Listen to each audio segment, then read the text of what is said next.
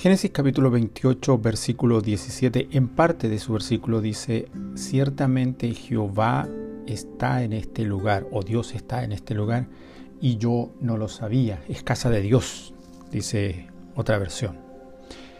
He escuchado hablar de personas que llegan a la iglesia, o, tal vez sea su caso, criados en alguna familia religiosa católica o evangélica, pero que no han tenido conocimiento real de Dios, han sido invitados a iglesias o han sido invitados a algunas actividades sin esperar encontrar un evangelio que les hiciera un clic en sus vidas. No esperaban encontrar a Dios en ese lugar, pero allí lo encontraron.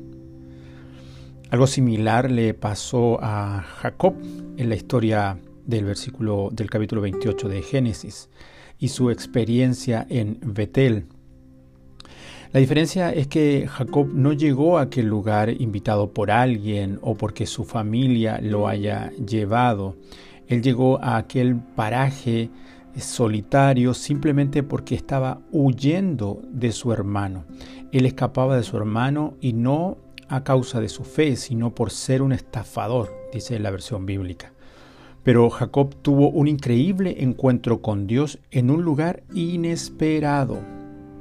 Luego de eso, para él, ese lugar fue la casa de Dios y puerta del cielo, dice el mismo versículo 18.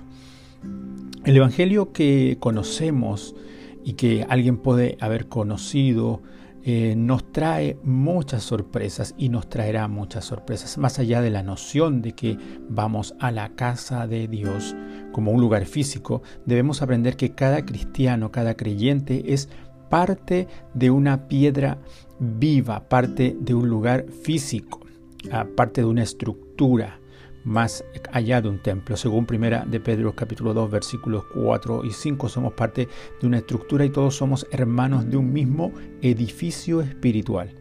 La casa de Dios es como el pueblo de gente que se congrega y que se consagra en cuerpo y alma a Jesucristo. Dios nos ayude a ocupar el lugar que corresponde en nuestra fe y con humildad al servicio del Señor. Pregunta, ¿Estás ocupando tu lugar en la casa de Dios? Bendiciones.